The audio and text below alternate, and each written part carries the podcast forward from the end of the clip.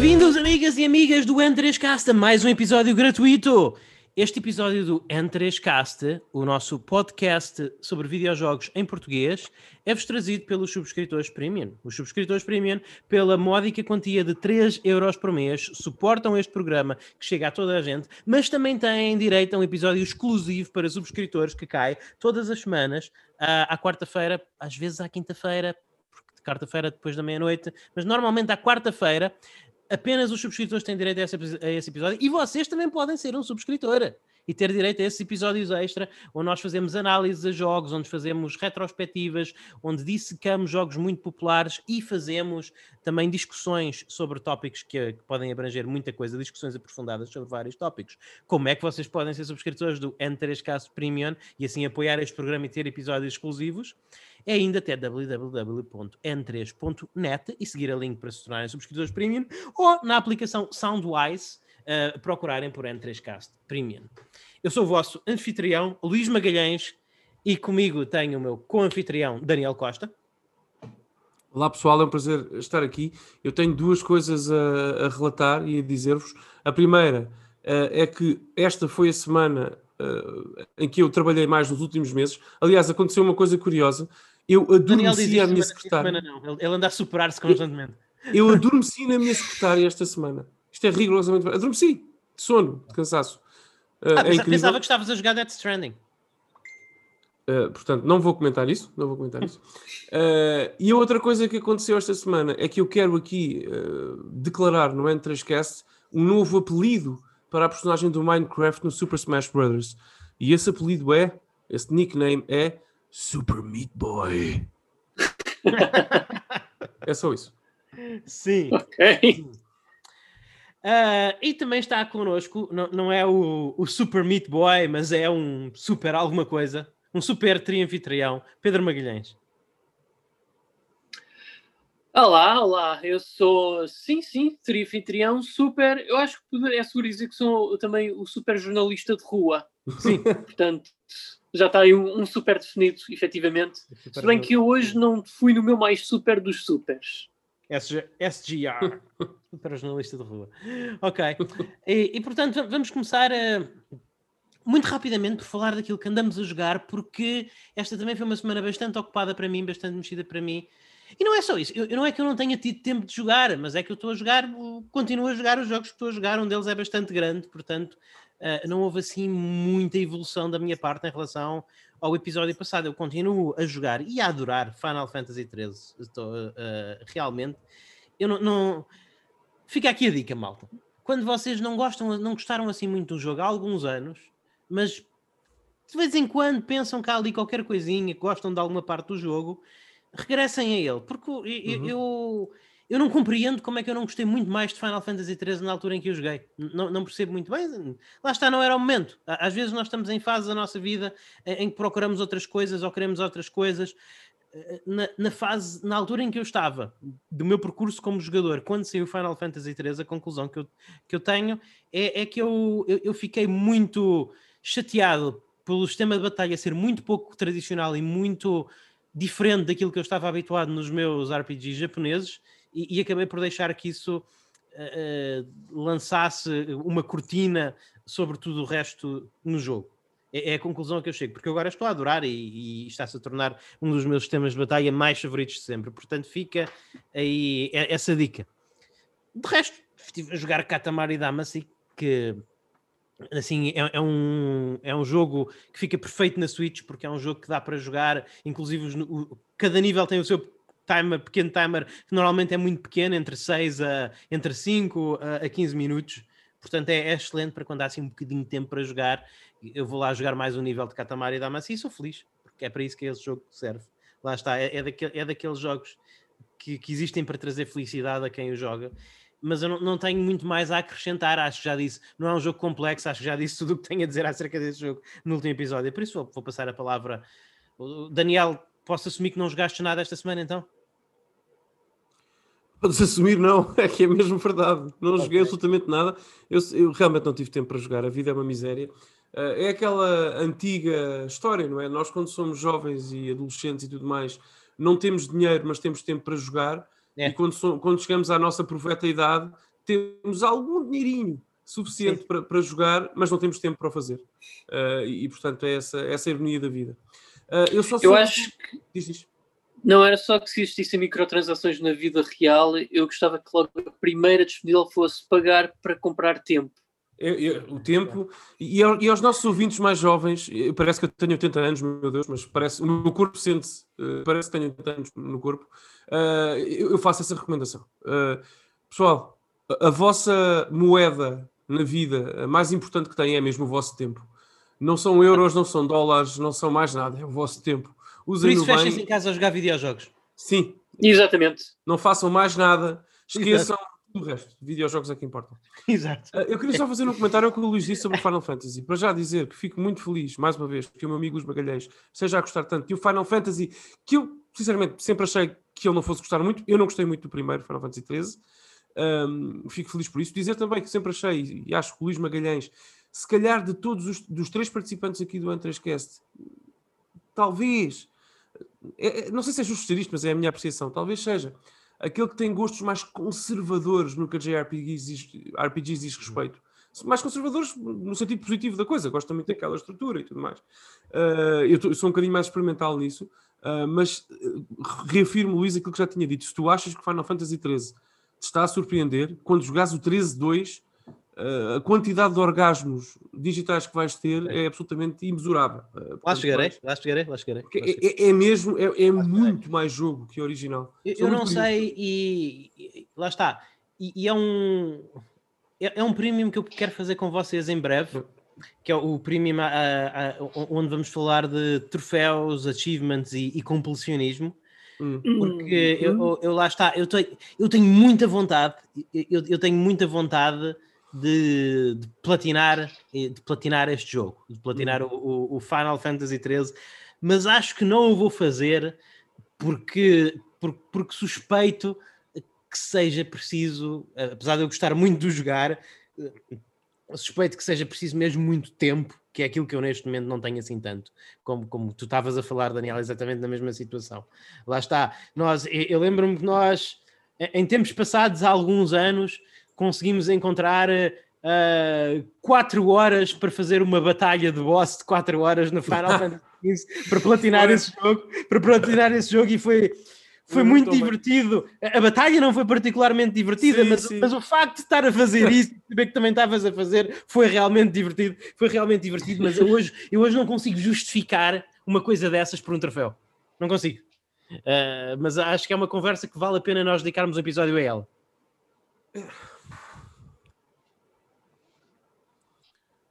Isto é um podcast áudio, mas o Daniel está a assinar.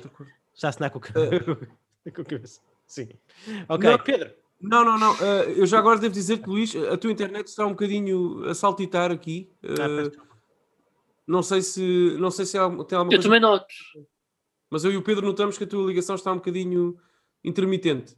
Ok. Não sei se queres ligar os torrents da, da, pornografia. Não, não, não. Os, os torrents são todos em baixo. Lamento, lamento, mas não há aqui, grandes, não há aqui grande coisa a fazer. Ah, ok mas vamos avançar. Okay. Avancemos.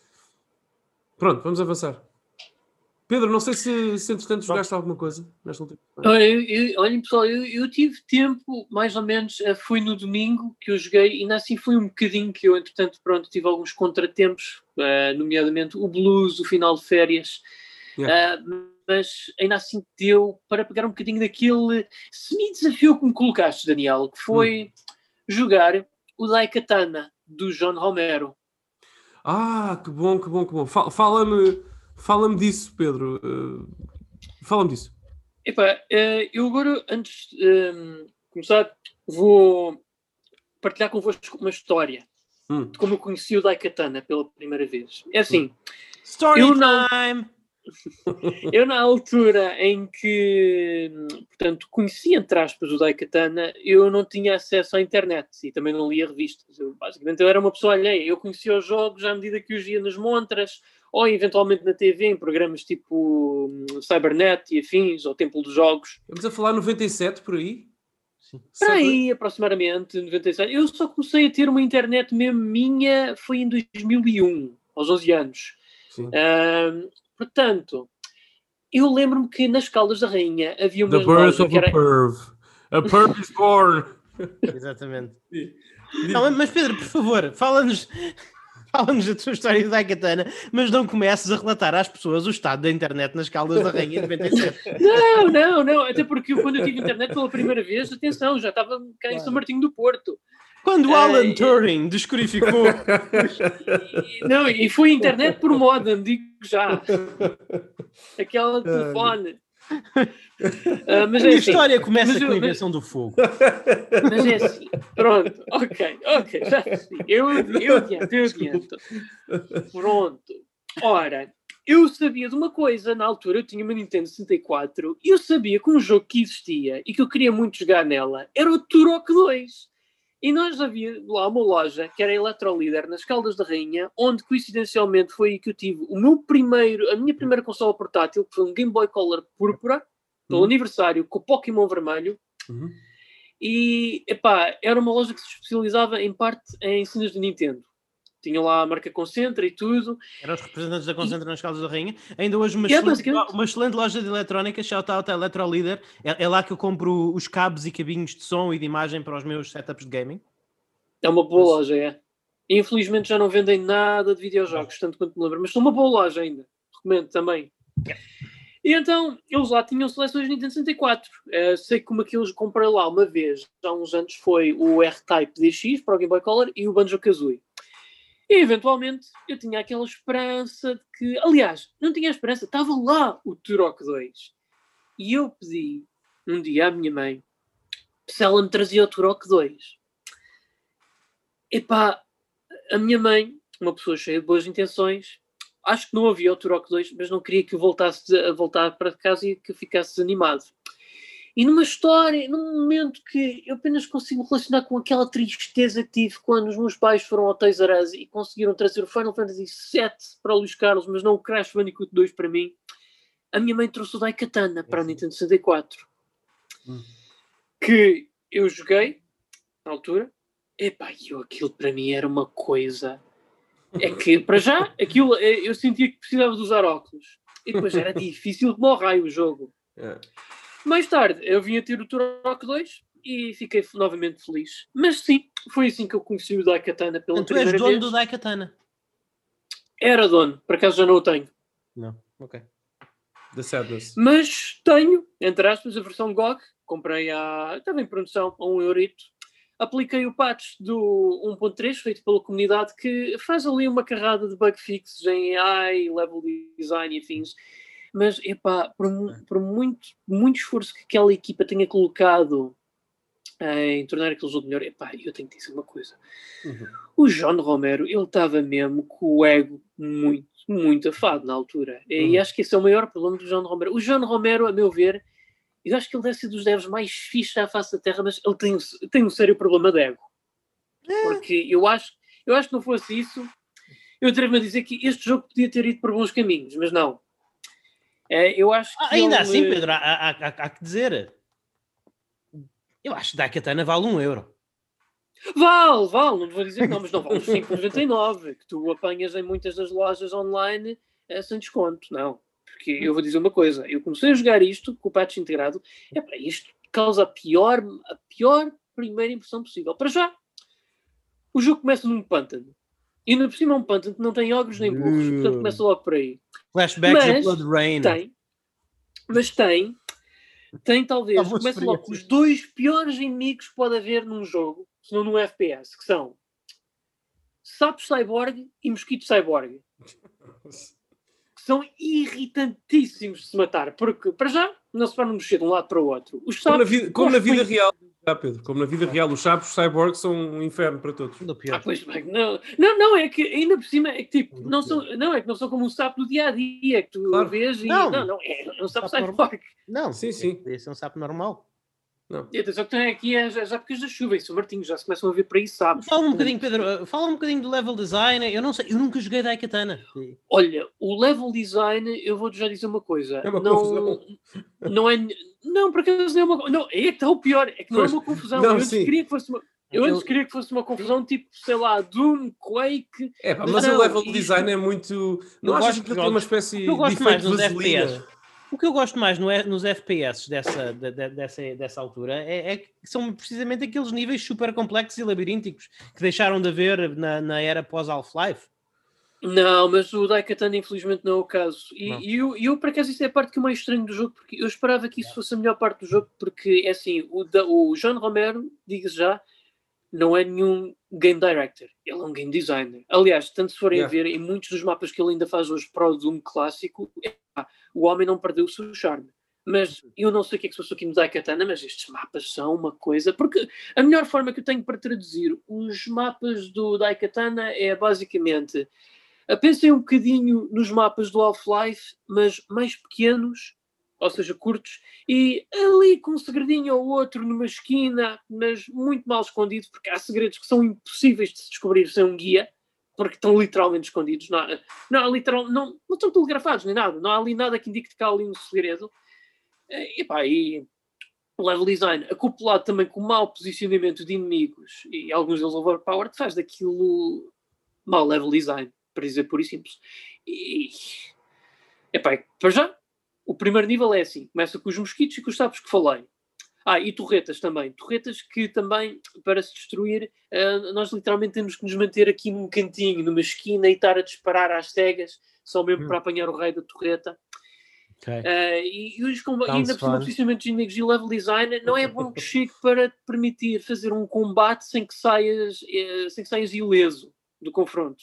O que também é mau. É que este jogo é difícil, mas é pelos maus motivos. Yeah, é yeah, por. Yeah é, lá está. Ah, o segundo nível, que são os gotos, sim, passamos de pântanos a esgotos. Que até agora digo já que é o pior nível. Esse, isso é horrível. É horrível. Essa parte, desculpa Porque... interromper, é horrível. É consistente, é consistente então, não é? Tu, tu, tu estás. Tu vais não, é, é, chegar é à entrada dos esgotos. É, pá, mas é, é mal feito. É tão mal. É que tem lá inimigos. É que, é que ainda por cima nós estamos com um armamento mau e começam-nos lá a pôr inimigos que nos mandam com não com uma granada, mas com dois lança-granadas, de um lado e do outro. E eu acho brilhante é que eu há uma parte em que eu entro num poço e eu, para chegar, quando chego à saída desse poço, está lá numa esquina um robô com dois lanças-granadas que não dá para evitar, faça-se faça o que quiser. ah, e tenho que nadar num lago cheio de sapos, a sapos cyborgs que nos fazem aos cacos. The Return! The Return! não, é, opa, eu Parece que até agora. Mas, mas não há, não, não diz-me uma coisa, não, não sentes assim um bocadinho uma magiazinha de, de estares a jogar o Daikatana? Só por dizer que Epá, estás a jogar o Daikatana. Sim, mas, mas, mas, eu também. Mas, sim, mas, mas só que é assim, só que opá, posso sentir, mas não, não muda o facto que há ali mau design. E como nós já aqui falamos, o bom design é intemporal. Hum. O mau design não. É exatamente não. o contrário. Não, tá... não, não, não, oh, Pedro, desculpa. Jogo... O, o mau design também é intemporal. Olha como estamos a falar dele. Não, se tornou, não, okay, não se tornou bom de repente. Sim, sim, sim, sim. Mas a única o forma. O design é de... é intemporal. Aquilo que é bom eleva-se em relação aos outros, independentemente sim. da data em que foi criado. Essa é que é a diferença. Só que eu, por exemplo, há coisas que, são, que envelheceram, que para muita gente envelheceu mal, como é o caso dos jogos da série TIF. E eu adoro, eu acho que apesar de não ser os jogos que melhor envelheceram, acho que se a pessoa investir naquilo e tipo uh, assumir uma certa intimidade com tudo o que o jogo tem para oferecer, epá, os jogos são excelentes, mas o Daikatana, epá, aqui não, não, não é excelente por, realmente. Não é, não, por muita intimidade que eu tento ter com o jogo, não dá. E é aí que eu também uma, quero jogar, uma, intimidade. Uma boa, uma boa frase jogo, para a parte de trás da caixa. Não é excelente. Este jogo comete um pecado horrível, horrível como o FPS, que é o arsenal de armas, pelo menos para as que eu já arranjei, é desinteressante. Oh, não. Epá, a primeira arma como começamos. Para já, começamos com. O jogo literalmente tem katana no nome. Não, e agora aí é que está. Nós começamos com, com o personagem com que jogamos, chamado Hiro Miyamoto. Ele é um, é um espadachim, professor mesmo de esgrima, Kendo. E quer dizer, ele podia começar o jogo com uma das suas espadas. Podia, podia levar uma katana dele, das dele, normais, pronto, e estar ali a esquartejar.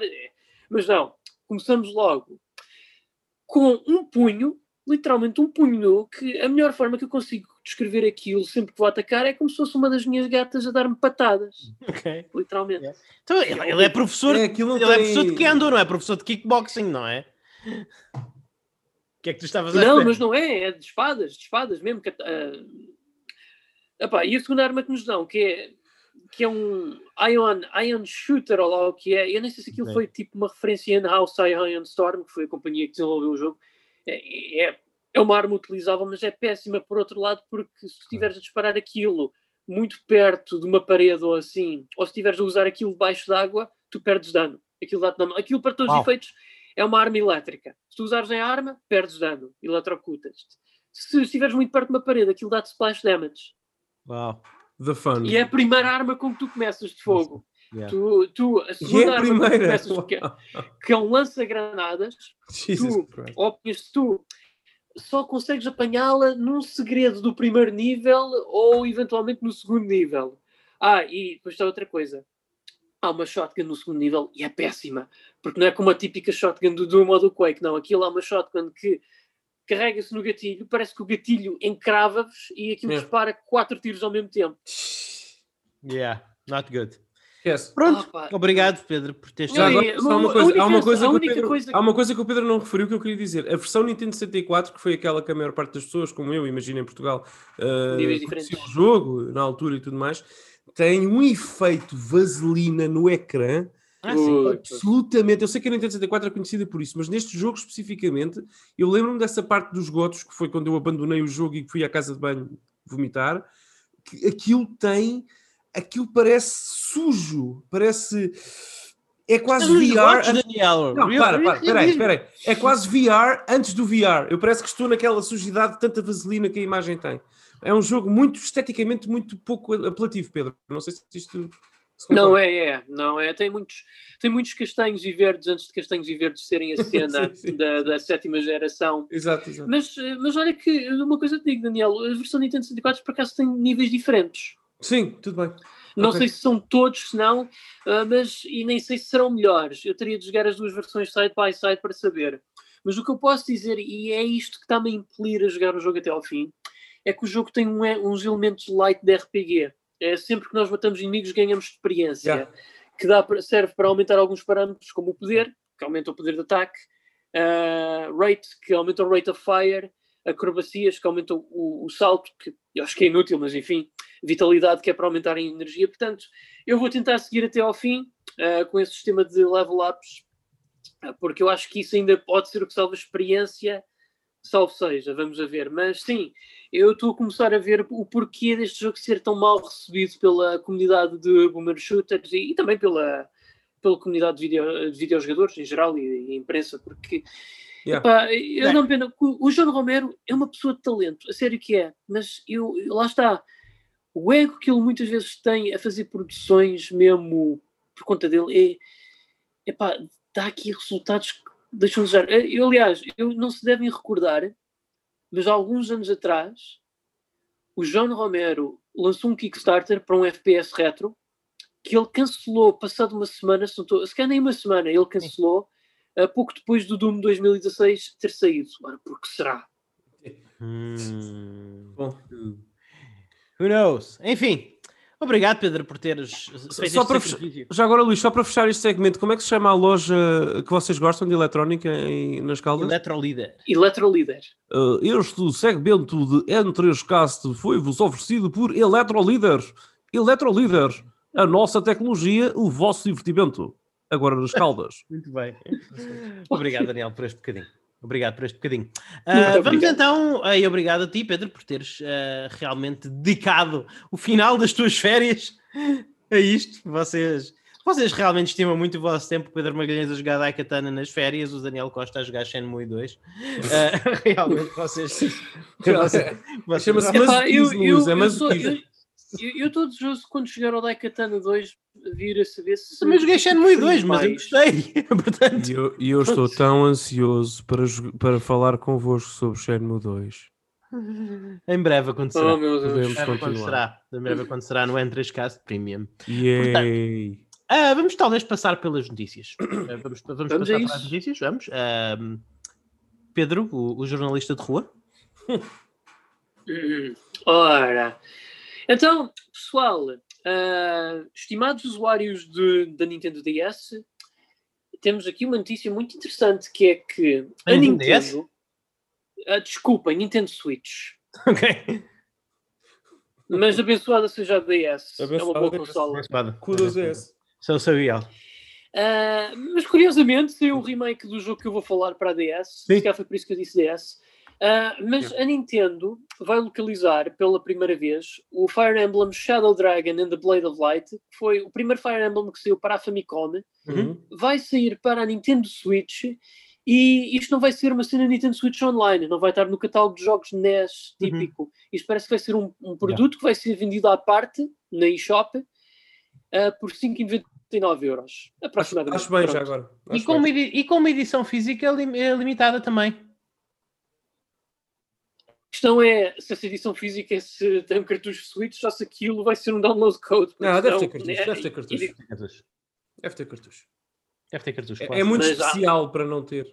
Sim, sim. Ah, pois, é, é que a, especi- a- a cena tão especial deste jogo é que por cenas que desconhecemos, é que à semelhança do Super Mario 3D All Ah, Stars, my God. este jogo vai estar disponível à venda a partir de 4 de dezembro, mas vai deixar de ser vendido no dia 31 de março ou após esse dia. Sim, mas que coincidência esse dia. Tão Hum, É, o- Magic, o dia curioso. mágico. o tão mítico ano fiscal, como se já É- gosta de se dizer.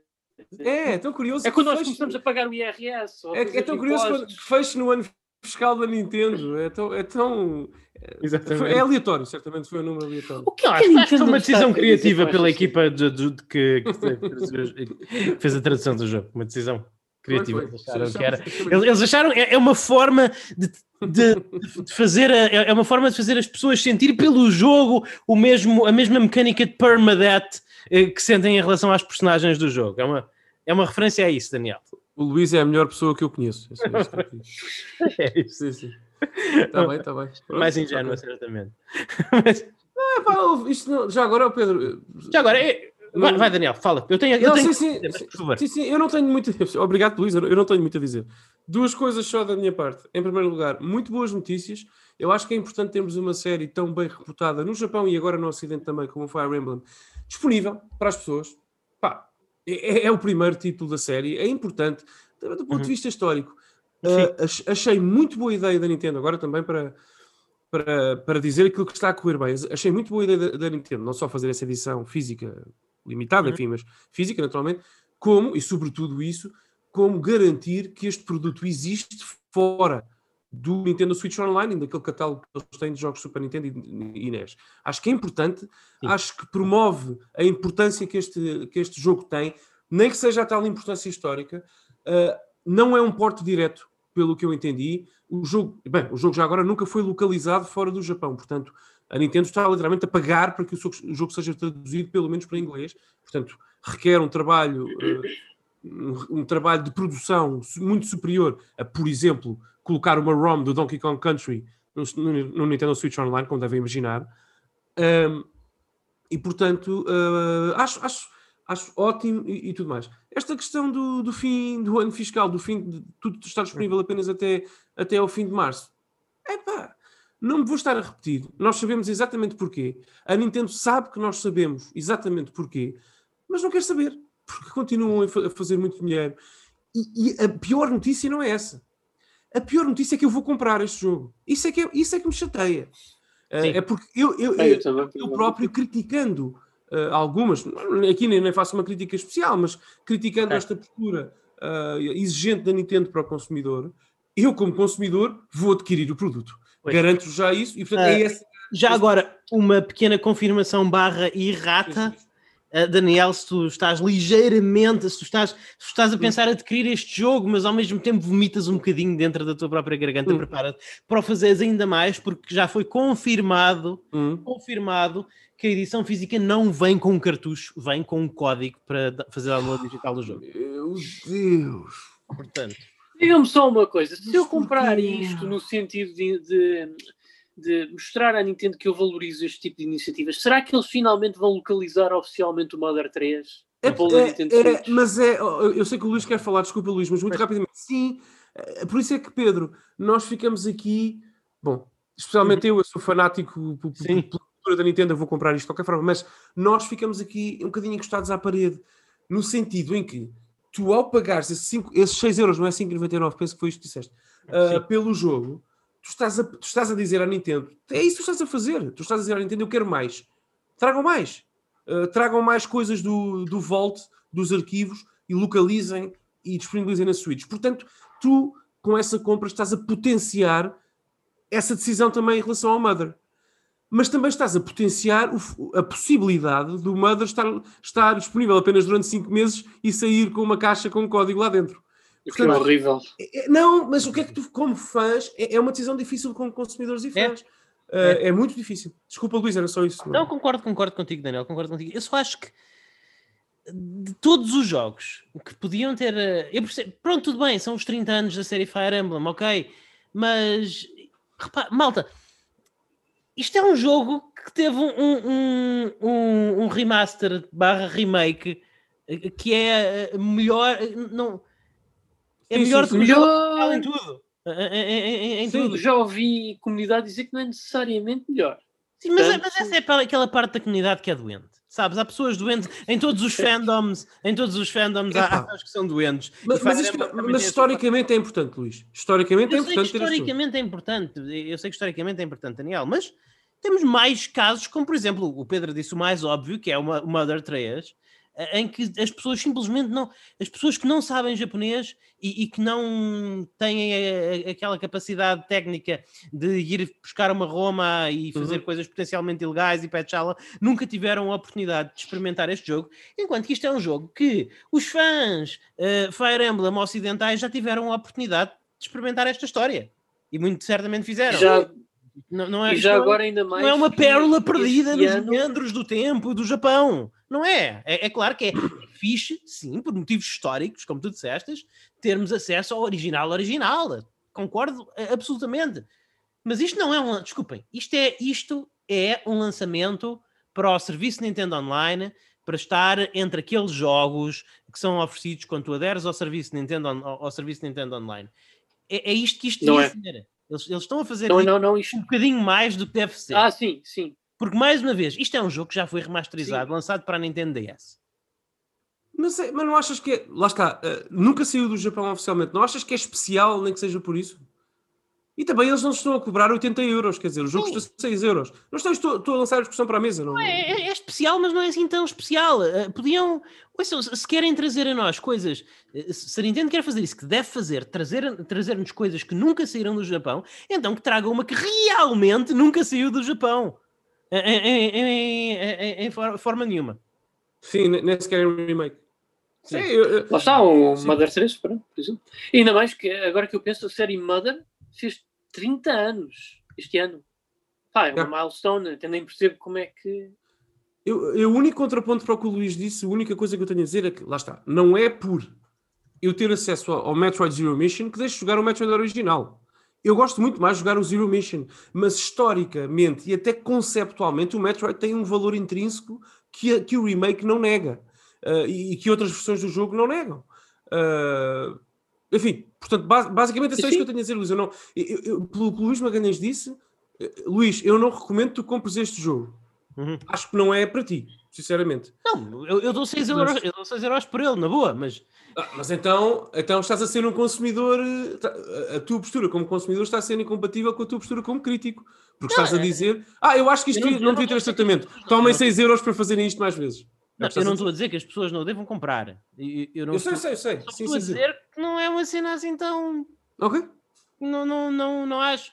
Acho que. Acho que a iniciativa é boa. Uhum. Agora, malta, lá está. Os fãs de Fire Emblem que queriam realmente uh, uh, experienciar esta história, experienciar estes cenários de combate e tudo isso já o fizeram. Sim, tudo bem, tudo bem. Não, não, não, não, não. não. É, é, é uma notícia um bocadinho agridoce, fico por aí, sem dúvida. Não é. Há, há aqui espinhas, eu próprio já identifiquei algumas, o Pedro também, agora, infelizmente, já vou gastar 6 euros nisto. Pedro, não sei se queres uh, avançar nas notícias, por favor. Sim, sim, vamos seguir, vamos seguir. Um, Epá, eu lembro-me, Daniel, que na, no nosso cast passado uhum. estavas a falar que havia um risco deste mercado das consolas mini estar a, possivelmente a ficar saturado quando falámos da questão do Commodore Amiga Mini. Hum? Eventualmente espero que seja macro. Uh, e não é que a Atari, talvez uh, a companhia que conheço mais moribunda desta indústria, decidiu anunciar uma consola mini, ou neste caso, um Pong mini. Ah, mais uma. É isso mesmo que eu precisava ter na minha sala de estar. Ah, era o Pong. Mas, só, mas- só mas, faltou ó, o Pong. É. Eu não eu percebo porque é que eles não lançam uma máquina de arcada para eu pôr, uma máquina de arcada para eu pôr na sala com Pong. Porque não? Não é? Mas olha que eu vou te dizer uma coisa, nós estávamos aqui a falar de coisas históricas, arquivar e tal, e assim, Pong historicamente é importante. E não é um mau jogo. Sim, é Não, dos ninguém, ninguém disse que é um mau jogo. Só que lá está, é o problema, porque isto já está, o mercado está totalmente saturado, Pedro. Mais uma máquina para pôr na tua sala de estar, ou seja onde for, com mais uma entrada HDMI para ser ocupada. pelo- Eu acho que esta não tem. Acho que esta não tem, Porque Daniel. as trações públicas historicamente também são importantes. No entanto, eu, eu não. É uma trend que eu não, que eu não faria de vol- voltar. Portanto, castrações públicas igual a Pong, a mini console do Pong. Portanto, Luís, obrigado. Se tivermos que escolher entre as duas, eu acredito que podemos, podemos fazer voltar as castrações públicas. Se me vais pôr, se me vais encostar contra a parede, Pedro, posso dizer uma coisa polémica para depois ouvir a tua Força. resposta? Eu até tenho vergonha de dizer isto. em- Eu nunca tenho vergonha de dizer o que digo no E3Cast, mas pela primeira vez estou a sentir alguma vergonha alheia, mas vou dizê-lo porque é o que eu acho. Eu acho que é essencial a quem nos ouve conhecer o Pong, pá, conhecer a história do Pong, saber o que é o Pong, Sim. mas eu acho que não é essencial jogá-lo. Não, mas. façam é durante 5 essencial. minutos no vosso browser. Não é o Space Invaders, nem o Sim. Pac-Man, ok? Não é bem a mesma coisa. Exato, durante 5 minutos no vosso browser, isso é uma boa ideia. Exato. Eu só vou Porque dizer não- é que quem o jogar não vai perder o seu tempo. Isso garanto. Não, não, não, não, não, claro, mas, mas, mas E vamos ser sinceros, Epá, Daniel. Eu acho que se nós tivéssemos essa opção, aliás, eu digo já, digo já que se eu tivesse a opção, eu adoraria, eu, eu adoraria ter jogado contigo Pong em vez de termos jogado Shenmue 2. Ah, não, mas eu adorava bem. Eu adorava ter jogado, eu adorava, ter assistido uma castração pública em vez de jogar o Shenmue 2 com Mas, mas, ó, mas ó, ó, Pedro, pergunta honesta: tu não achas que o Pong é dos únicos jogos da história, pelo menos os mais importantes, os únicos jogos da história em que tu vês um vídeo de gameplay do Pong, vês pessoas a jogar o Pong e sabes exatamente o que é, o, eh, ao que é que aquilo sabe, o que é e o que vais sentir quando jogas. Porque é aquilo, não tem aquilo, é, é literalmente aquilo. É rodar uma coisinha. Sim, sim. Eu não estou, atenção, não estou, eh, ouvintes, não estou a roubar de forma alguma importância à história ao Pong, pelo amor de Deus. Provavelmente nós os três não estaríamos aqui a falar se o Pong não tivesse tido, tido sucesso, não é nada disso. Eh, mas Uhum. jogá-lo em 2020. Nós precisamos de uma consola mini para jogar o Pong em 2020. É, Há, há uma coisa a ser dita: é, é que o sistema de controle original do, do Pong nunca foi, raramente foi bem replicado numa consola. Portanto, há isso. É, é, é verdade. Há, há isso. Há, É verdade, há- é há verdade. isso. Mas epá, não, não- não justifica estar a comprar uma peça de hardware dedicada. não. Eu acho que É assim, também não, não Faz sabemos o sentido. preço, verdade seja Ou- dita. ou mas sim. fa- faz sentido existir uma máquina de Pong em, em super boas condições com os comandos originais e mu- muito ba- religiosamente mantida em alguns Sim. museus. E pronto. E as pessoas podem ir lá, Sim, isso. podem jogar com os controles originais durante, lá está, durante 5 minutos, ver o Sim, que é que sim. realmente é aquilo que deu origem aos videojogos, mas não precisam de ter em casa. Uhum. É essa a minha postura. Vamos avançar ou há mais alguma coisa a dizer em relação a isso? Não, não. Não, o Pedro é que sabe, o Pedro é que é o nosso não jornalista, portanto ele é que sabe. Pronto. Não, não, podemos seguir, pessoal. Podemos Muito bem. seguir. Então, ah, esta notícia vem em cortesia minha, portanto eu vou dizê-lo. Ah, o Pedro bem dizia, o Pedro bem dizia no nosso grupo, no, no- no nosso chat de, no nosso chat WhatsApp ah, de Telegram, que quando foi anunciado que o Godfall, ah, apesar de se ter uma campanha single player que ia necessitar de uma ligação permanente à internet, Godfall, se eu não me engano, é exclusivo PlayStation 5 ou vai, também vai ser para É, é. É, É. Ok, ok, pronto. Que, que isto poderia ser uma, uma situação chata se mais, mais, mais empresas, mais estúdios eh, começassem a fazer isto. Bem, nós soubemos há relativamente pouco tempo, há alguns dias, que, curiosamente, de forma muito específica, a, a- a Ultimate Edition do controle física para a Xbox One vai exigir para, para um- uma ligação à internet para, para jogar a campanha. Curiosamente, a versão digital aparentemente não. E o- imagino que seja pura e simplesmente para impedir as vendas na segunda mão, só pode ser. Mas uh, que coisa tão caricata e, e prática anticonsumidor e, e, ainda, e esta nova geração de consoles ainda não saiu e já são dois jogos a fazer isto. Um, o que epá, é um bocado não sei. E pensando bem, nem, nem, nem faz sentido ser cá para combater a vendas em segunda mão, porque quer dizer, se eu vendo a minha edição física em segunda mão, a, a pessoa que tem a edição física há de poder jogá-la online, não é? Eu já não vou poder ativar o jogo na minha consola, portanto, não sei, uhum. não, não faz sentido porquê. Porquê? Expliquem-me. Pedro? Eu nem, eu nem sei explicar porquê. Eu apenas eu Epá, é assim, isto se fosse num PC, eu até perceberia que era numa, numa tentativa de, portanto, uh, impedir a pirataria de reinar, uh, seria uma situação tipo a Diablo 3. Os dados todos do jogo estariam server-side precisamente para que a pessoa uh, não, não chegasse, pirateasse o jogo e pronto, mas aqui, não é caso. obviamente, que não é o caso, portanto, há, é, é, é, não dá para perceber o porquê de estarem a ter uma, uma iniciativa tão anticonsumidor. Eu acho que a partir do momento em que uma pessoa compra um, um jogo em forma físico, torna-se uhum. automaticamente dona dessa, de, de, de, desse jogo. Eu, eu acho, não, não eu acho que alguém, eu acho que alguém na 505 perdeu uma aposta. Não sei, acho, acho que é isso. Acho que eles acordaram um eu dia. Acho que, é uma... acho que eles acordaram um dia e disseram: Mal, nós até temos uma imagem relativamente boa com, a, com, com os consumidores, com os gamers.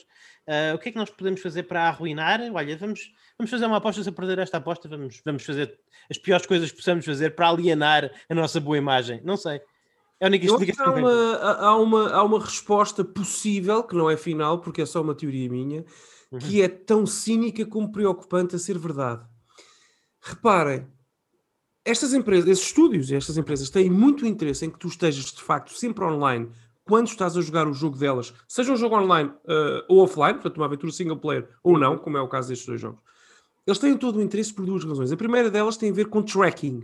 As uhum. tecnologias atuais de tracking que permitem aos estúdios ler aquilo que os jogadores estão a fazer, Sim. quantos saltos deram neste nível, quantas balas precisaram para matar aquele boss e tudo mais, estão cada vez mais intimamente ligadas também ao, uh, à internet e também aos dados que são recebidos dessa forma. Portanto, isto é uma coisa real e, e, pode ter a ver com esta decisão uh, a, um, a um nível de, administrativo dos estúdios.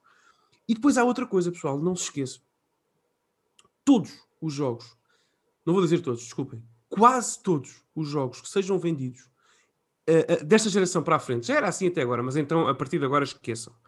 Sejam eles single player, multiplayer, single player only, seja o que uhum. for, todos querem vender-vos cenas. Querem vender-vos conteúdo além daquilo que vocês compraram, além do jogo base. Todos. Epá, seja a banda sonora digital, Uhum. Seja um avatar na Xbox para uma personagem do jogo que vocês gostam. Seja DLC, naturalmente, microtransações, claro. o que for. Todos, todos vão optar por essa estratégia. E, estatisticamente, claro que as pessoas sabem que mesmo para jogos single player é potencialmente mais, é muito mais uh, potencial a tua compra desse tipo de artigos quando tu já estás online a usufruir do jogo. Uh, por exemplo, até na própria Xbox, imaginem, para um uhum. jogo single player como o Control, Sim. se tu quiseres um, um, acessório do Control, não é? Para Sim. vestir o teu avatar, é muito mais provável que o compres... Ainda há avatares na UI da Xbox? Eu já ah, não vejo sim. Ah, tu não há, podes escolher não. o teu avatar. Uh, é, muito, é muito mais provável que o compres durante a tua sessão de jogo ou imediatamente após. Portanto, eles querem entrar online. Sim. Sempre, sempre. As microtransações acontecem quando as pessoas estão a jogar um jogo e têm uma ligação à internet, não é? Tu não compras nada por microtransação offline, isso não existe.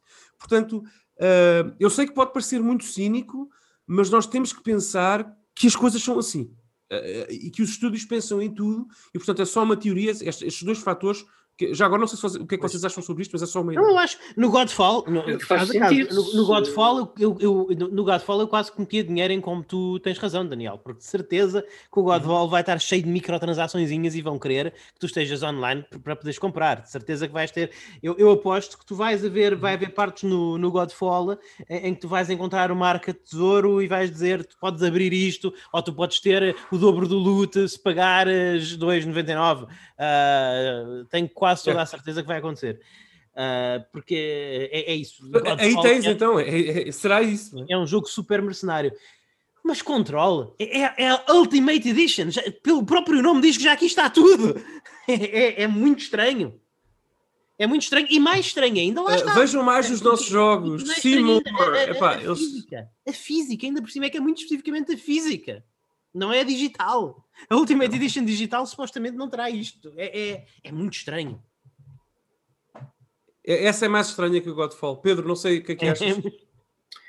ah, bem, eu, eu, eu só sei é que eu backstage pessoal, eu vou-vos dizer que estou a pensar seriamente em encerrar em grande com, estas, com esta geração de videojogos, onde potencialmente arranjando uma consola Xbox Series X e uma PS5, mas é assim, eu digo, se, se daqui para a frente, eu estou receoso que isto possa vir a, a, ser uma atitude standard por parte dos devs e dos publishers, uhum. como a 505 está a fazer com o Control, epá, eu sou muito bem capaz de mudar de ideias. Se isto daqui para a frente se tornar num hábito uhum. em vez de uma exceção. Mas, ó Pedro, uh, eu tenho mais notícias para ti. Este é o novo normal. Por, porque por exemplo, o caso, lá está, o caso do controle, como o Luís analisou e bem, é um bocadinho mais estranho. Mas o caso do Godfall não é. Quantos jogos como o Godfall tu vais ter? Em que te é vendida uma experiência single player que quer manter-te online para tu adquirires na loja in-game produtos DLC, microtransações, armas. Uh, portanto, isto é uma coisa bem-vindo a 2020, 21, 23, 24, 25. Quer dizer, isto não, não... Lá está, eu, eu, sei que estou, eu não estou a dar mais, mais notícias, eu estou a reforçar aquilo que tu já sabes, porque de avante vai ser muito complicado. Mas desculpa, diz, não te quis gostar a, a, palavra. Não, não, não. Eu, eu disse mesmo o que ia dizer Daniel, e acho que só reforçaste também essa ideia. É que se isto for o novo normal, é pá. Sim. Eh, eu, pelo menos, como colecionador, sim. isto abala-me fortemente. Sim, sim, sim. Não... Os jogos cada vez, cada vez mais a experiência. De... Bom, com algumas exceções, cada vez mais uh, tem, os Sim. jogos que nós compramos têm menos Entretanto, valor. mais uma vez, fazer uma pequena correção em relação ao controle. Já, já, já tive aqui a, usar o, o, amigo Google para. Uh, escusamos estar à espera de outro programa para fazer esta rata. Então é assim: tu, a situação do controle é como a situação de alguns jogos da Switch. Hum. Tu não precisas estar online para jogar a campanha. Podes desconectar mas tens que estar online para começar a jogar a campanha porque tens de fazer download das expansões porque elas não ah. cabem no disco e a forma como o jogo está criado não te permite uh, começar a campanha sem ter o download de todas as expansões. Ou seja, tu basicamente, tu se tens, se tu tens um disco de controle e não tens acesso a, e, e não tens acesso à internet, ou quando eventualmente a 505 desligar os servidores, esse disco vai se tornar numa base para copos. É. Oh. É como o disco que eu tenho aqui do Project Spark. É. Para, para Xbox One. Desligaram os servidores. Uh, uso agora para. A versão PlayStation 5, sendo um Blu-ray, consegue ter tudo lá e, portanto, isso não acontece. Isso é tão estranho. Os discos Xbox One acho que também são Também são Blu-ray, sim. É muito estranho. É, é, é, muito é, é tão estranho. Não sei. Estranho. Não sei, é muito estranho. É, Mas é o Godfall, o Godfall, o Godfall, o algodão não engana. Ok? No Godfall não há grandes dúvidas. Não, no Godfall não há grandes dúvidas. Não, Agora não, neste controle é realmente. Enfim. É, enfim. Pronto. Bem, Epá, uh... este controle faz-me lembrar quando. Lembra-se quando há depois region locking no Persona 4 Arena, apesar dos jogos de PlayStation 3 não necessitarem ter region locking? Porque isso não, era, isso não era uma questão dos servidores online ou dos pings ou uma, qualquer, qualquer coisa assim. Não. não. Acho que não. Acho que é porque sim. Because we can. Ah, era porque sim. Pronto, ok. Enfim. Eu tenho a ideia de ver alguém a dizer que tinha a ver com o facto de eles não quererem pessoas de regiões que não aquela a que o disco pertence em interromper os servidores ou usarem pings uh, estranhos, uma coisa qualquer. Mas posso estar enganado, já foi Enfim. sim, sim. Uh... Enfim, o que é que o. Nós temos um, um, um, um certo. Nós temos um tio, todos nós nós temos tios, todos nós temos tios, mas nós temos um tio em comum. Okay. Nós temos um tio em comum uh, e, e, ele é daqueles tios que às vezes diz. Que, que, é, é, daqueles tios que, que, às vezes diz muitas coisas e pode ser um bocadinho controverso. Todos nós temos esses parentes, mas nós por acaso temos um, nós por acaso temos um em comum, não é? Uh, e, e, esse nosso tio que é o nosso tio Phil, o nosso tio Phil Spencer, uh, deu uma grande entrevista à, à Kotaku, poderia estar talvez sobre a influência de alguns alucinogénicos, não sei, mas ele falou muita coisa nessa entrevista da, da Kotaku e eu gostava de falar, eu gostava de ter a vossa opinião das coisas que, que eu achei realmente mais, mais, mais, mais sonantes, mais sonantes. Em primeiro lugar, e, e, e, aqui eu espero que todas as pessoas que andavam a dizer que eu e o Daniel Costa não sabíamos o que é que dizíamos no N3Cast, agora é a vossa altura de comer o chapéu, porque vocês uh, estavam errados e nós estávamos certos. Nhé, nhé, nhé, nhé. Uh, ele, o, Tim Field realmente disse que a Bethesda, para uh, justificar a sua a compra pela Microsoft, para, para, valer aquilo que foi pago, não tem necessariamente que lançar os seus títulos na PlayStation 5. Eu retirava só a tradução livre, Luís, o Sim. não tem necessariamente. É, ele disse não tem. Não tem. Não tem. Não, não tem. tem. Não tem, não tem que lançar. Não é preciso. Só para eliminar aqui não qualquer. É preciso, ele não disse não vamos lançar, é verdade, mas ele disse não precisamos. Não é preciso. Epá, não, é preciso é... Lançar, não é preciso lançar Elder Scrolls 6 na PlayStation 5. Nós, nada de novo, para... vocês, eh, caros ouvintes, já sabem isso há algumas semanas, desde que nós aqui no N3Cast fizéssemos, fizéssemos, fizemos essa análise. Naturalmente que não. não. Eu, eu, vi alguém fazer uma piada, alguém, um americano qualquer, fazer uma piada muito engraçada no Twitter sobre isto. Eh, era a mesma coisa que, uh, uh, uh, que, o, que o Burger King comprar uma receita nova para os Whoppers e, diz, e anunciar, meus amigos, quero, quero começar a vender Whoppers no McDonald's. Não! não! Não, não, não, não, não, não, não, não. Elder Scrolls vai ser um exclusivo do ecossistema Microsoft, portanto, Windows, Xbox One, X, S, isso logo se vê. Mas vai ser um exclusivo desse, desse Game Pass, claro, desse ecossistema, porque isto é um investimento, pessoal. Um investimento deste, desta natureza, desta magnitude, tem que considerar também alguns riscos, e é um risco. Ah, eu li, por exemplo, Luís, esta semana uma estatística que dizia que a maioria dos jogadores de Elder Scrolls atualmente estão na plataforma PlayStation. Uh, e não estão na plataforma Xbox. O que faz todo o sentido. As pessoas jogam Skyrim na PlayStation porque a PlayStation vendeu quase não, o quádruplo é consolas. Daniel a PlayStation. Não, não, em console, em console, desculpa. O, o, o ecossistema PlayStation tem dois Elder Scrolls, o 4 e o 5. Uh, ah, e o ecossistema Xbox tem três, porque o 3 sim, saiu para Xbox não, não, não. e é retrocompatível. Não, não, não, não, não, não. Sim, sim, sim. Hoje em dia, em, em outubro ou setembro, não sei de quando é o estudo, 2020, uhum. há mais pessoas a jogar Elder Scrolls, ah, neste caso o Skyrim, garantidamente, uh, na PS4 ah, claro. do que na Xbox, por, por razões evidentes. Isto é tudo, não é nada de novo. Aliás, eu até milhões de consolas hoje. vendidas. É isso, claro. Eu estou a ver aqui o top 100 jogos do GameFAQs, que, os que estão mais uh, ativos neste momento, e há 3.608 dias que a versão Xbox 360 do Skyrim, que é o jogo mais jogado do GameFAQs. Sim. Ou seja, não é a versão PS4, nem Xbox One, é a versão 360 ainda hoje. Ok. Sendo que a versão PC vem em segundo lugar. Whatever, mas, mas, a, mas a verdade é que. Oi, oi, ouve. Skyrim, isto custa muito às pessoas acreditar, porque Skyrim é, é um dos jogos da década. Literalmente, eh, Skyrim é um dos jogos da década. Pode não ser, pode ter muitas fraquezas em termos mecânicos e design, mas simplesmente em termos da forma como foi abraçado pelo público, especialmente pelo público ocidental, sim, sim, sim. é um dos jogos da década, Skyrim. Então, sem dúvida nenhuma. pessoas pensar que isto não, não vai estar disponível para toda a gente em todas as plataformas. Mas é essa a verdade, malta. Não vai.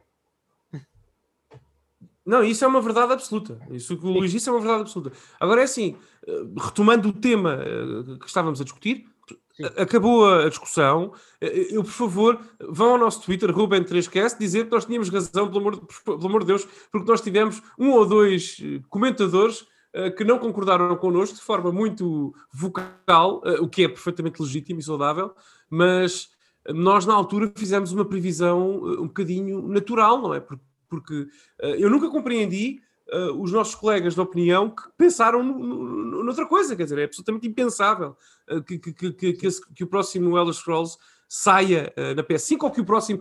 Pedro, mais notícias para ti, no sentido de alguém que, enfim, não está a equacionar neste momento a compra de uma Xbox Series X, segundo o que eu sei, neste momento. Mas mais notícias para ti. prepara-te para, para, se quiser jogar Evil Within 3, teres de comprar uma, uma Xbox, se quiser jogá-lo em consola. Sim. Uh, porque. Ou PC? eh, Se quiser jogá-lo em console. Pronto. Claro. Uh, Ah, porque, pronto, tem razão, porque, porque lá está, não, não, não vejo a coisa a sair do ecossistema Xbox e, pá, e ótimo. Não, Ótimo. não. Precisa. Uh, O, o que é que nós, o que é que nós dissemos? Nós fomos muito críticos, eh, como, como grandes fãs da marca Xbox, nós fomos muito críticos em relação à Xbox One. Porquê? Qual é que era a tagline que nós estávamos sempre a bater? A Microsoft não tem, estudo, não tem estúdios suficientes. A Não, não tinha, não. não tem estúdios suficientes. A Microsoft não tem exclusivos suficientes. A Microsoft, agora, com todas as aquisições que fez, está numa posição muito confortável de dizer: meus amigos, o nosso ecossistema tem alguma coisa a oferecer, tem muita coisa a oferecer. Não, não é Sim, sim, necessariamente. É claro que não é aquela. É claro que é um ecossistema meio dividido, porque é um ecossistema que, exige, que existe entre os PCs, entre o PC e a consola. Mas uma pessoa que não tem um PC em casa e que queira jogar estes jogos, ou seja, um jogador exclusivamente de consola, como há muitos, agora tem uma decisão séria nas mãos. Sim, sim. Não Sim, tinha. Não, não, não. Sim, sim, sim. Não, este, este evento pôs muita gente a pensar. Não, não tenho a, a mínima. do- Houve, é o que o Luís disse, era, este, este era o tónico certo que a Microsoft precisava. Uhum. A Sony não precisa de responder, porque a Sony está à frente da corrida. Pois. Portanto, a, a- a Sony não precisa de pôr o turbo na bicicleta, já estão a ganhar. Têm várias Não. medalhas. Ah, Mas eles têm que pensar em começar a fazer um RPG na primeira pessoa para compensar. mas, oh, oh, oh, oh, Pedro, sim, A a Sony já tem aquela fórmula de jogos que são open world e RPG e etc. Já, já Ah, mas- fórmula E não esqueças de uma coisa, Pedro. para a Mas Sony, nenhum deles é Tu Skyrim. perguntares à Sony, tu é perguntas à Skyrim. Sony, Sony, onde é que está o vosso RPG? E, e a Sony responde: God of War é um- é um RPG. Agora, Mas não é em Skyrim. 2022, em 2021, Oh, Pedro. God of War é um RPG. É um RPG. Ó Pedro, mas uh, houve um estudo que saiu agora recentemente, lá está, mais metrics que eu, que, que eu tiro do Twitter e desses sítios que eu visito, uh, que mesmo após o anúncio da compra da Bethesda por parte da Microsoft, muito depois, uh, que dizia que cerca de 72% dos, dos jogadores americanos que já reservaram uma consola da próxima geração, portanto, a Series X ou a PS5, Sim. uh, portanto, uh, uh, ou uma Xbox ou, ou uma PS5, pode ser também o modelo S da Xbox, 72% que já reservaram a PS5 e não a Xbox. É, oh Pedro, a Sony tem um domínio tão enorme, tão absolutamente inultrapassável. Neste momento, não, não quero fazer eh, futurismos, neste momento, Sim. a, fu- a futurologia não é comigo em coisas que eu não consigo prever, mas neste momento tem um domínio tão grande na, na, na carteira das pessoas que eles vão fazer tantas royalties, tantas royalties, tanto dinheiro em distribuição e, e em, em licen- licensing eh, para third parties até, que não, eles não. ele- aquilo- a PS5 não vai ter menos sucesso se não tiver o Skyrim. Ou o Skyrim 2, vamos dizer assim. Eh, Não vai, eh, não vai. Eh, eh, Agora, claro que a Sony tem que responder. E, e a, Claro. isto, a, este, a este ataque saudável da Microsoft responde-se com competência e com um catálogo implacável, que é o que eles já têm. A Microsoft é que precisa de chegar ao nível, a um, a um ponto de equilíbrio com a Sony para, para lutar de Exato. igual forma, que é o que eles É isso mesmo. Ouça, É, é eu continuo a aconteceu. dizer, eu continuo a dizer. ah, eu, eu continuo a achar, lá está, estou a fazer uma previsão no início de um ciclo de 10 anos, posso estar errado, seria divertido se tivesse. Ah, mas mas eu, continuo a, eu continuo a prever que a PlayStation 5 já tem a geração ganha. Acho que a vantagem é, é avassaladora demais. É, é demais. Mas, mas, mas eu acho que a Microsoft pode perfeitamente chegar ao final desta geração conquistando muito território que perdeu na geração anterior. Acho que esta geração, eh, nós hoje, Claro, no, no final da claro. geração PlayStation 4 Xbox One, a Xbox One é uma nódoa. A Xbox Series X não terá que ser Sim. uma nódoa. O que nós queremos é que esta geração que agora com- começa acabe muito mais equilibrada do que a que temos atualmente. Porque é Exato. sinal de saúde Isso para a indústria. É isso mesmo. Nós queremos mais equilíbrio, uh, mais opção de escolha, melhores serviços por parte de uma empresa e de outra. Uh, é isso que se pretende. Uh, e a Sony, lá está, a Sony equilibrou a balança. Não superou a Sony em nada ainda. Pode, pode ser que o faça, claro. Mas ainda não o fez. Epá, vamos, ver, vamos ver o que acontece. Eu acho que vai ser uma geração muito interessante. Temos também a wildcard da, da Falando- Nintendo, não esquecer. Sim, falando da Nintendo. E agora há outra coisa a ter em conta. O tio Phil também A falou. O tio Phil também falou das coisas para a Nintendo. Que a Sony, a, a Microsoft tem tido umas colaborações muito saudáveis com a Nintendo, algumas, digamos, carnudas. Como por exemplo no caso dos Smash Brothers, dos Smash Brothers, algumas colaborações relativamente carnudas, o, o Will of the Wisp, mas o, o tio Phil aqui lançou uma mensagem um bocadinho dividida, parece que ele não, não se conseguiu dizer, ele por um lado disse que nós temos excelentes relações com a Nintendo e continuamos a ter excelentes relações com a Nintendo, por outro lado disse que situações como por exemplo o porte do Ori e Will of the Wisp já não faz, não, não, futuramente já não, não, não farão sentido a menos que haja uma integração maior do ecossistema Xbox dentro das plataformas oh. Nintendo. O que ele quer basicamente dizer é, é não haver um Game Pass ou pelo menos uma porta para a Project X Cloud nas plataformas claro. Nintendo. Para não, vamos, não vamos continuar a, a, lançar estes nossos joguinhos nas, claro. nas plataformas Nintendo. Que claro que é óbvio, mas agora, digam, claro. a possibilidade de que, da Nintendo em Kyoto disser pode haver uma, aplica uma aplicação Xbox para a Switch em que as pessoas possam aceder a jogos do Project X Cloud, essa possibilidade é, é, é, é, tão, é, tão grande como, como, como sei lá, amanhã de manhã eu abrir a janela e, e estar e, e, e curvar-se perante mim um diplodicus que quer ser meu amigo. Uh, e, e, e, cabra a boca e sai lá. Luís, uh, eu não sei como é que vai cheiro. o teu conhecimento da língua dos diplodicos, mas atenção, é melhor começares a praticar, porque eu acho que isto é bastante possível. Isto é um sinal do, do teu Phil. Claro que é isto que eles querem. E repara, mas a Nintendo não... não vai. Daniel, desculpa, oh, Luís, a Nintendo como eu. Eu, eu. Luís, eu percebo, claro, claro, há essa reserva, mas tens que entender que esta Nintendo também é esta nova Nintendo, esta Nintendo que nós temos agora, também é, não é só a Nintendo Kyoto. Também é a Nintendo do Doug Bowser, que vai fazendo piadinhas no Twitter e, a mandar corações, uh, uh, uh, corações verdes para celebrar anúncios da Xbox para o handle deles. Há aqui muita sinergia e muito interesse parte a parte. Por exemplo, nós falamos, não, não é nós, tu, Luís, falas muitas vezes aqui de como a Microsoft precisa de um. E eu também falei, precisa de um cavalo de Troia no Japão. Uhum. Verdade. Porque ninguém, quer dizer, não, não, não, há, mesmo que as pessoas comprem uma Xbox Series X este Natal no Japão, depois chegam a casa, carregam no Power e não vão comprar nada, porque não há, não, os japoneses não querem jogar Gears of War. Eu tenho más notícias para todos. Uh, e se esse cavalo de... Pronto, exato. E se esse cavalo de Troia for invertido? E, e, for a própria Microsoft o cavalo próprio, de Troia dela própria num, numa plataforma da Nintendo. Achas assim tão improvável ter. Eu, eu aposto que daqui a 5 anos tu tens uma aplicação do Game Pass e do xCloud, sobretudo, peço desculpa, do xCloud, uh, nos televisores todos da Samsung. É pá, isso vai acontecer. Por que não ter na Nintendo? Repara que o que a Microsoft deu, atenção aqui às, aspas ao deu, porque é uma transação comercial e um, e um acordo entre empresas, mas o que a Microsoft deu à Nintendo já é válido. Já tem o Cuphead, já tem o Ori, uh, já tem o Minecraft, tem alguma, até tem alguma liberdade de, de fazer marketing ao Minecraft Dungeons e tudo mais. Uh, tem agora o Minecraft no Smash, que para nós importa pouco porque não somos grandes fãs da série, mas é, uma, é, import, é importante isto, ok? É. Uh, e a Nintendo deu nada à Microsoft, só deu a abertura e disponibilidade para publicar os seus conteúdos na, na, na, na eShop.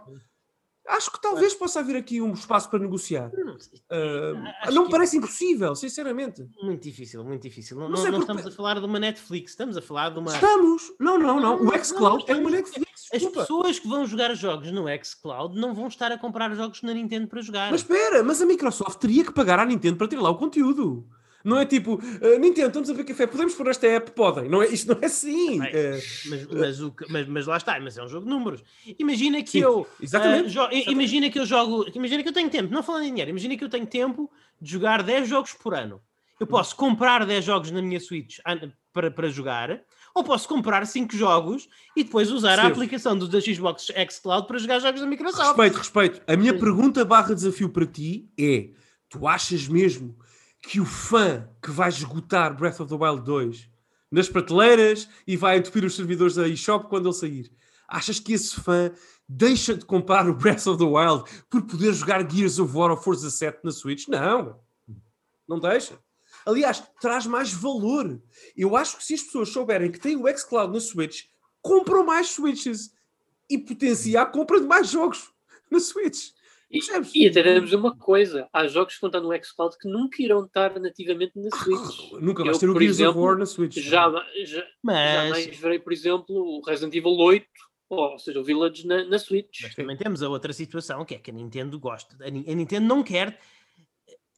Houve, eh, há muita gente em Kyoto que não quer ter um Gears of War na Switch. Não quer, porque não, não é. tem, é. mas não, está, não é nativo, Luís. Há muita gente em Kyoto que não quer que eu veja vídeos com raparigas em biquíni no YouTube. Mas o hum. YouTube está na Switch, eu posso ver o que eu quiser. Eu posso ligar o YouTube na Switch e ter uma plataforma de Nintendo a ver um vídeo em que, as, que, que, na plataforma em que as pessoas dizem fuck, fuck, fuck, fuck a toda a hora, que é o que a Nintendo mais detesta. Portanto, não é da Nintendo, não é deles, é, é, é, é streaming. Portanto, é uma forma, percebes? É uma forma de encarar as coisas diferentes. Sim. Sim, mas, mas lá está. Eu percebo o que tu estás a dizer, não, mas, mas lá está. Eu só estou a falar a do xCloud, nem sequer estou a falar do Game Pass. Desculpa. Sim, a, a, Nintendo não está no, no negócio de, de, ter vídeos. Eles não produzem vídeos, eles não têm um ecossistema de vídeos. De jogos é diferente. Eu, eu, eu percebo exatamente o que estás a dizer, mas não podes ignorar. Eu sei que não estás a fazer, é, uma, é um Royal You, não podes ignorar aquilo que eu acabei de dizer também e que tu já, tu já sabes. Epá, a Nintendo está na cama com a Microsoft. Claro. Não, não, está, está. O, o, o, micro, o, Minecraft está no Smash, pessoal. Uh, o Banjo está no Smash. Pelo amor de Deus. Portanto, há aqui espaço Sim. para se pensar essas coisas. E a Nintendo, a Nintendo há duas coisas que, que adora, ok? Em primeiro lugar.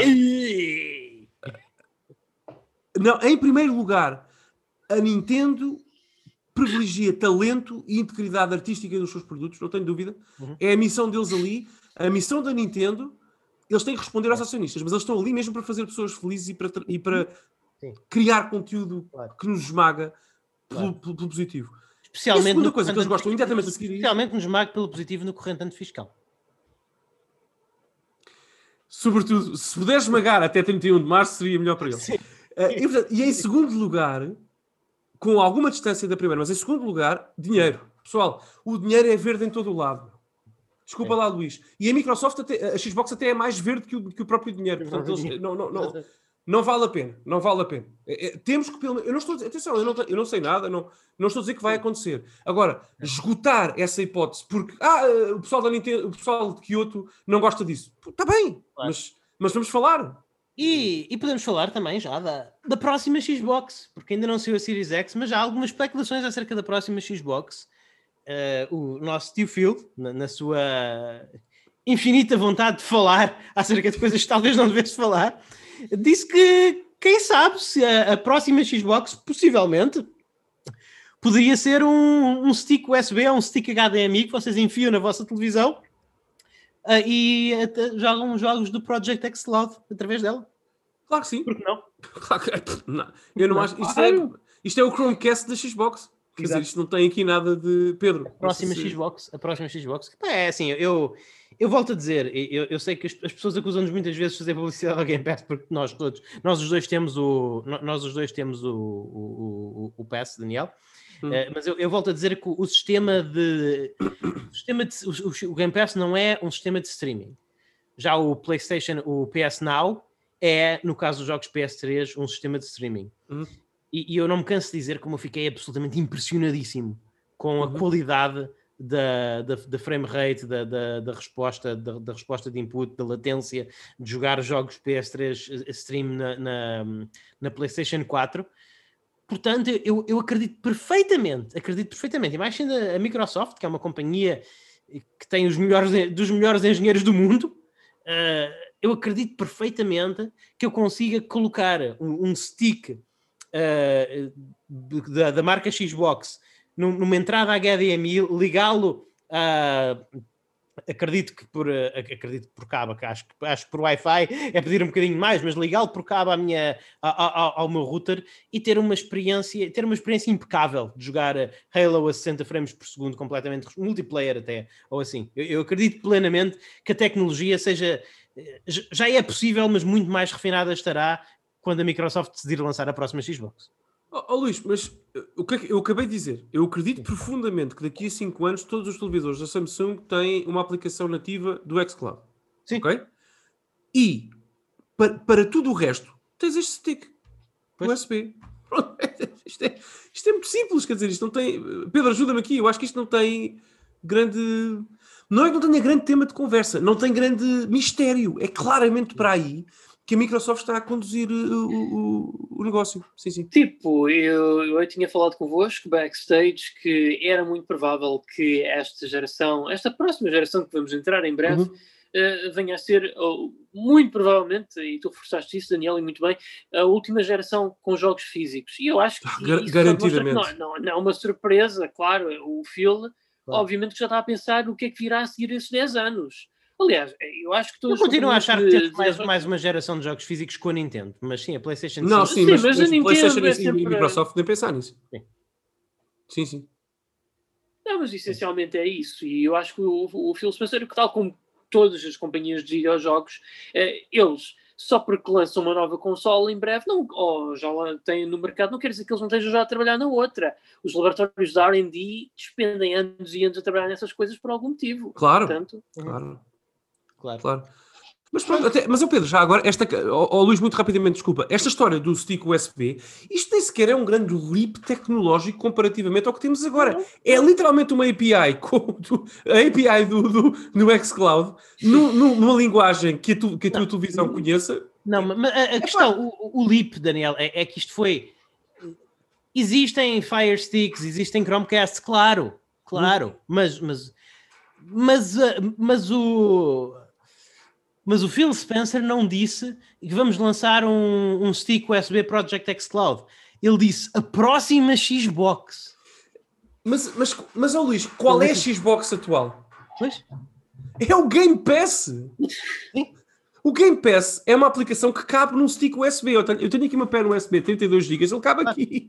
Não tem. Não, uh, percebe, lá está. Mais uma vez, quem acredita que a próxima, a, a, a, a plataforma principal uh, da Microsoft desta geração é a Series X, uhum. tem, eu convido essas pessoas a observarem e a pensarem na bigger picture. Uh, porque não é. não é, é o Game Pass e o xCloud que se vão confundir daqui a uns anos. Tu acreditas certamente que daqui a dois ou três anos não se distinguem as duas coisas. Não. O Game Pass tem nativamente o xCloud para quem for subscritor, que Exato. é o que já acontece. Há uma confusão de naming, a Microsoft tem um mau record com isso. Um, pronto. Mas, mas, mas claro, a, a, a, se, a, se a, Xbox atual é uma aplicação do Windows e uma, uma aplicação numa Xbox, Sim. claro que a próxima pode também vir num stick USB, não há problema nenhum. É esse o meu ponto, percebes? Era só aí que eu queria chegar. Pronto. Pedro, queres fechar com a última notícia? Muito rapidamente, que eu acho que não há grande coisa a dizer, mas fecharemos assim. Ok. Então parece que bem, o Kojima veio. Uh veio à frente. Dizer ao público que está a trabalhar no. Sim, sim, Hideo Kojima. Está a trabalhar Não no... é a Ayami Kojima, para não, não, confundir com a Ayami Kojima, ela não está a desenhar, não. a fazer pinturas para a sequela do Symphony of the Night, infelizmente. Não. Sim, sim. Não, não, estamos mesmo a falar do grande mestre Hideo Kojima, foi responsável na sua nova companhia, Kojima Productions, pelo bipolarmente recebido Death Stranding e eles claro, é uma boa descrição. É, é, uma boa descrição, pá. É, é mesmo isso. É assim, é, há quem diga que isto é um Death Stranding 2, ainda toda a gente fala disso, mas é assim, pessoal, nós não nos podemos esquecer de uma coisa. Já pouco depois do Death Stranding ter saído, o Kojima tinha andado a lançar tweets que o próximo projeto dele, e ele até já estava a pesquisar isso, seria um jogo de terror. E isso, Sim, espero bem que seja isso, porque isso era o que eu queria que tivesse vindo em primeiro lugar antes do Death Stranding, porque depois do Kojima estar. Eu, eu fiquei tão impressionado com o que eu vi do PT que para mim Muito era bem. a única coisa que fazia sentido.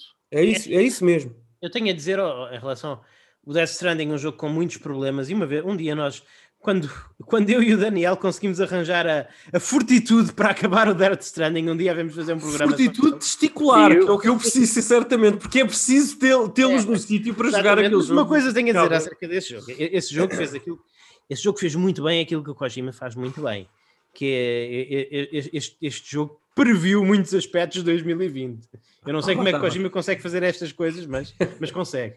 mas consegue. Tá bem, tá bem. Mas, mas realmente houve, é um bocadinho como nós quando estávamos a discutir o que é que vamos falar neste episódio, uh, discutimos em, em, off, que é uh, estúdio de fazer jogos está a fazer um jogo.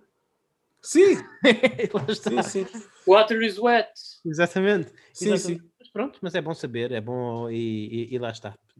Ah, já estarão a fazer isto há algum tempo, portanto, olha, é isso. Espero que seja melhor que o Death Stranding.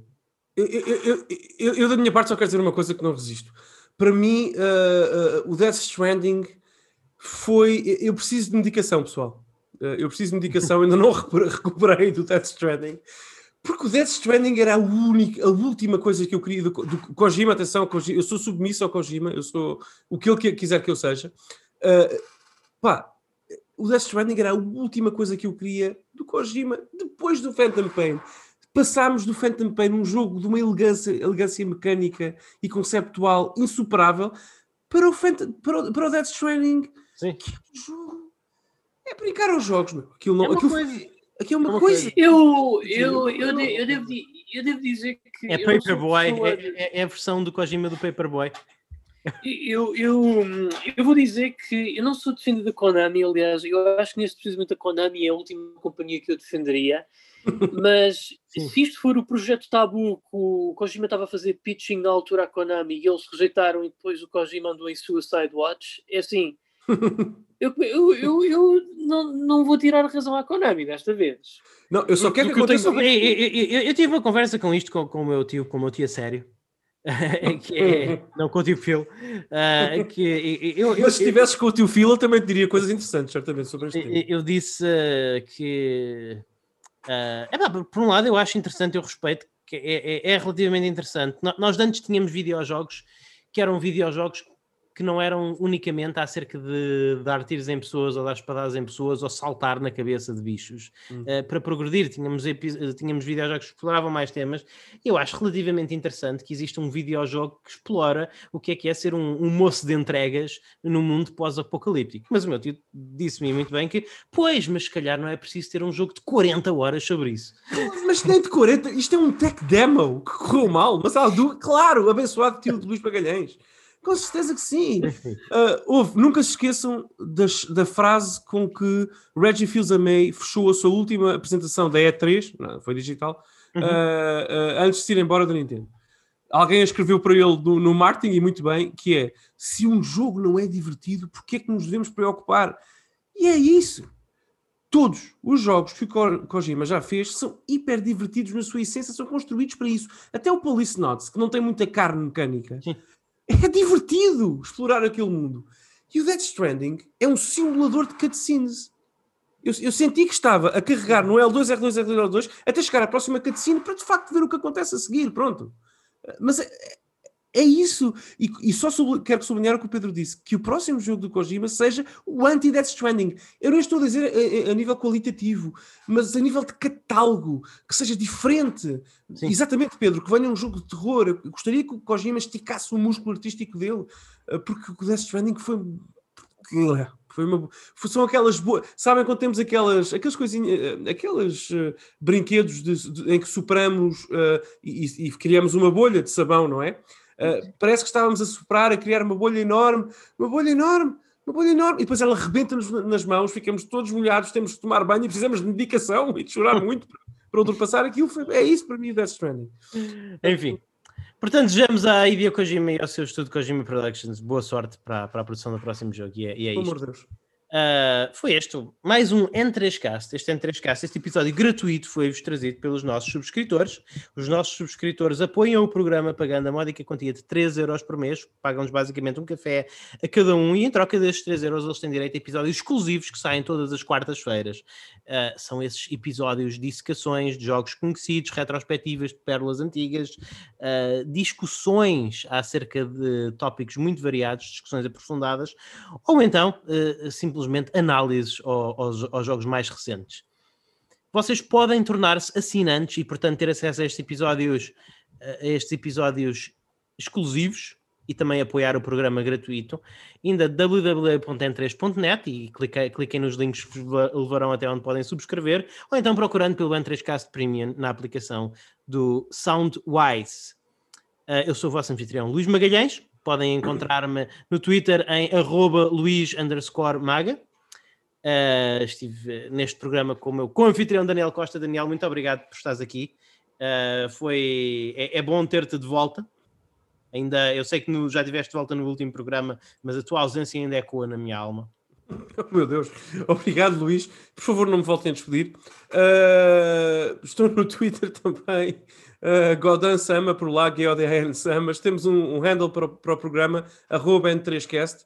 Uh, falem connosco, nós respondemos, respondemos sempre absolutamente tudo, mensagens ou mentions. Uh, e temos também um, um e-mail, correio.n3.net. Uh, falem connosco. Todo o feedback é bem-vindo, mesmo que seja negativo, nós agradecemos, como é evidente. Uh, e tentarei que a alma de Luís Magalhães não sofra mais arrufos uh, pela minha ausência nas próximas semanas. E temos o trianfitrião Pedro Magalhães e uh, jornalista de rua. A mim podem me encontrar em Pixel Pedro no Twitter, como do costume, e também temos uma páginazinha de Facebook intitulada de N3Net, onde nós vamos postando lá os podcasts mais recentes para a vossa atenção, onde também estamos abertos às vossas sugestões no sentido de melhorarmos o programa e claro que também é sempre possível, nós vamos postando lá materiais suplementares aos casts que produzimos, assim como também uns postzinhos engraçados aqui e colar para animar o dia nestes tempos de pandemia que, infelizmente, vão piorando a cada dia que animar passa. O, animar o dia nestes tempos de pandemia, o Pedro até rimou. Ah, este é, ele, ele, já é poeta também de rua. Eu é tive um agora uma visão apocalíptica do futuro. Imaginei o Pedro numa entrevista de trabalho para de facto um posto de jornalismo em qualquer lago e a pessoa pergunta: mas o senhor tem experiência como jornalista? E ele, bom, por onde é que posso começar?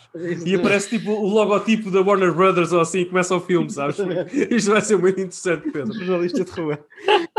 Ah, muito bem, é, é, obrigado a todos os que ouviram, a todos os que estão a ouvir. Já sabem, podem encontrar-nos uh, todos, os, uh, todos os domingos uh, no, no feed habitual e no Entre as Casas para mim nas quartas-feiras. Até a próxima, fiquem bem e joguem muito.